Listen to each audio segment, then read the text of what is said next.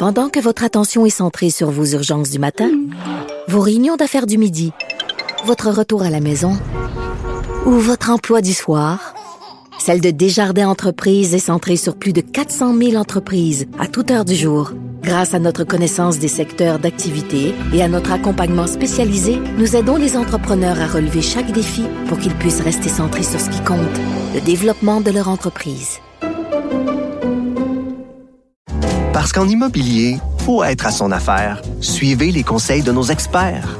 Via Capital, les courtiers immobiliers qu'on aime référer. Bonne écoute. Martino. Le parrain de l'actualité.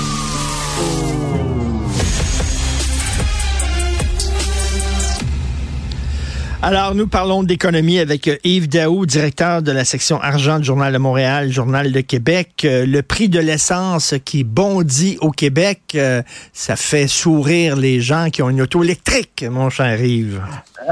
Richard, je pense toujours à toi quand je pense à l'essence. Pour moi, il m'écoute même plus parce que maintenant, il est à l'électricité.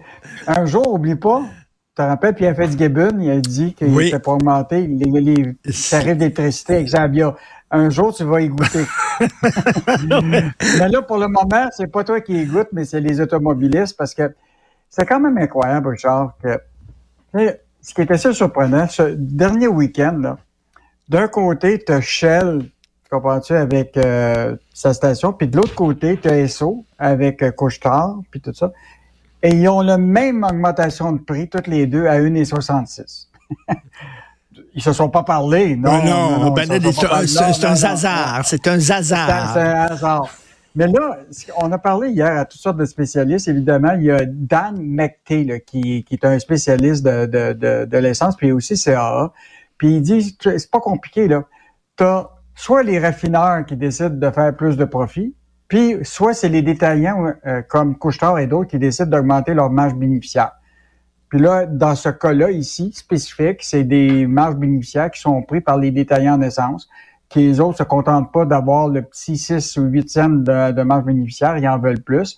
Donc, ils décident, puis ils augmentent le prix de, de, l'essence. Donc, euh, évidemment, ça fait rager les automobilistes parce que j'ai l'impression qu'il existe comme, tu sais, les trappes à tickets.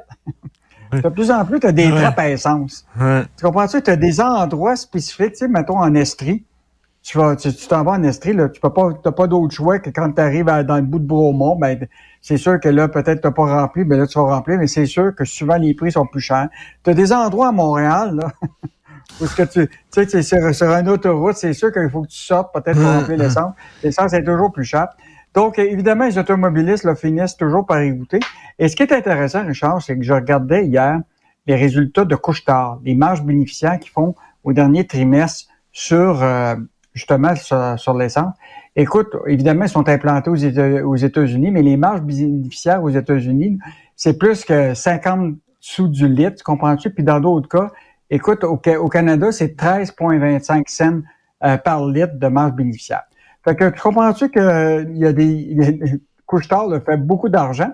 À preuve, son PDG, là, tiens-toi bien, qui est là depuis 10 ans, là, il vient de passer au cash, il a décidé de vendre ses actions, comme il a le droit là, dans sa okay, ben rémunération. Écoute, en 11 derniers mois, il a encaissé pour 132 millions de profits. Il n'y aurait pas besoin, il n'y aurait pas de trouble à payer son essence. Non, non, il peut remplir deux fois son auto, eh il n'y aura, pas de problème. Ils font l'argent. Mais, mais, écoute, Yves, les gens là, qui vivent, euh, les Québécois qui vivent près de la frontière américaine ou près de la frontière ontarienne, j'imagine, les autres vont, vont gazer, comme on dit, l'autre bord. Oui.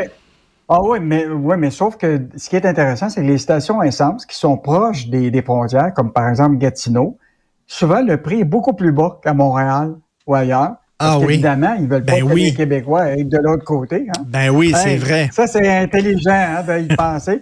Là, c'est plus la trappe à ticket, c'est la trappe à aubaine. je veux te dire quelque chose. Tu sais, chaque, ménage euh, s'arrange comme ils peuvent. Euh, euh, ils ont chacun leur règle sur la façon dont dépenser leur argent puis tout ça. Moi, chez nous, l'électricité, c'est ma blonde qui paye l'électricité. Fait qu'elle paye pour mon ah. char. c'est elle qui paye pour mon essence, pour l'électricité. Alors donc, augmentation surprise des prix à la SAQ. Ils ont fait ça en ben catimini. ben non, mais l'histoire, c'est que normalement, Richard, la SAQ annonce mettons, leur augmentation sur les prix deux fois par année.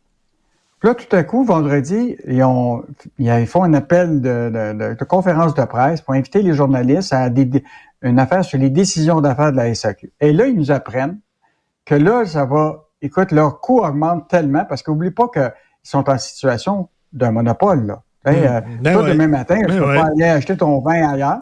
Alors là, ils ont décidé. Ben, on, peut, boire du vin de dépanneur, mais c'est à tes risques et périls. mais là, actuellement, ils vont augmenter leur marge de profit sur tous les produits, les 40 000 produits, sauf les vins à 15 et moins. Mais ils ont décidé d'augmenter leur marge de profit pour aller chercher 10 millions de puces dans les poches des, euh, consommateurs. Donc, tu as eu des hausses, tu as déjà eu deux hausses récentes des prix du, du vin, puis là, il se rajoute une augmentation de la majoration sur les profits que la SAQ va prendre sur 40 000 produits et plus, donc ça touche le vin et euh, les spiritueux. Bon, le PDG dit, pas une grosse augmentation, c'est 0,6% de majoration qu'ils vont prendre. Ils vont aller chercher 20 millions de plus dans les... Mais tu sais, quand tu es un monopole, là, tu ne contrôles pas nécessairement tes dépenses. Mais, mais, mais, Yves, rappelle-moi, la CAQ, quand il était dans l'opposition, il n'avait pas promis justement de casser un peu le monopole de la SRQ. Il me semble qu'il avait promis ça de revoir le modèle. je me, me rappelle pas, mais ça fait des années qu'on dit qu'on veut euh, avoir un système plus euh, libéral pour pouvoir acheter son vin. Mais il y en demeure pas moins que, tu sais, dans un marché petit, il y en a beaucoup qui se disent, ben c'est bon parce que la SAQ peut aller négocier, tu comprends-tu, pour des vins français avec le pouvoir d'achat qu'ils ont pour offrir aux Québécois. Mais la réalité, c'est que le vin, là, puis les spiritueux, c'est de plus en plus cher. Puis, ben euh, puis là, la SAQ n'a pas le choix d'augmenter ses, ses, profits parce que, écoute, ils ont des coûts additionnels de, de qui viennent de partout. Donc, euh, en terminant. On, paye, tout le temps. Ben oui, le grand patron de BRP qui fait son mea culpa euh, concernant euh, le traitement de ses ouvriers mexicains. écoute, Richard, ça c'était une histoire assez incroyable. Il y avait Radio-Canada qui, qui avait sorti que la Commission des normes de l'équité puis de santé avait euh, remis des constats d'infraction à Bombardier Produits Récréatifs qui est installé à Valcourt hein, pour des infractions euh, touchant euh, des questions de, avec des travailleurs étrangers où il n'y avait pas donné talon de paye, etc. Il y avait plusieurs infractions. Et donc, hier, le, le, président de BRP a fait son mea culpa en disant qu'il avait fait des erreurs puis que ça ne se, reproduira pas. Mais ce qui est quand même intéressant, c'est que ça, c'est une compagnie du Québec installée à Valcourt ils ont 20 000 travailleurs. Mais là, aujourd'hui, tu quoi? La moitié des 20 000 travailleurs sont au Mexique. Écoute, ils produisent maintenant au Mexique davantage que jamais, puis c'est pas compliqué. Tout est moins cher là-bas. Tu comprends-tu? Ils évoquent justement ben la, question qu'évidemment, les salaires sont meilleurs marché. Ben oui. Et à tel, et à tel point, euh, écoute, c'est vraiment intéressant dans l'article que Francis Allaire a fait. Écoute, il y a des travailleurs mexicains qui manquent d'eau Or, euh, BRP offre un service de nettoyage des vêtements qui fait fureur parmi les familles des travailleurs au Mexique.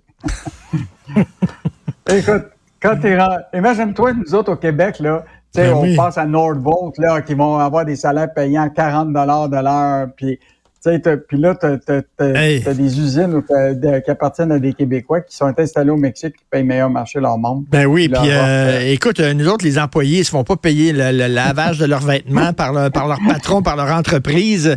Donc, allez aujourd'hui. Merci beaucoup, Yves. Salut, bonne journée. Salut.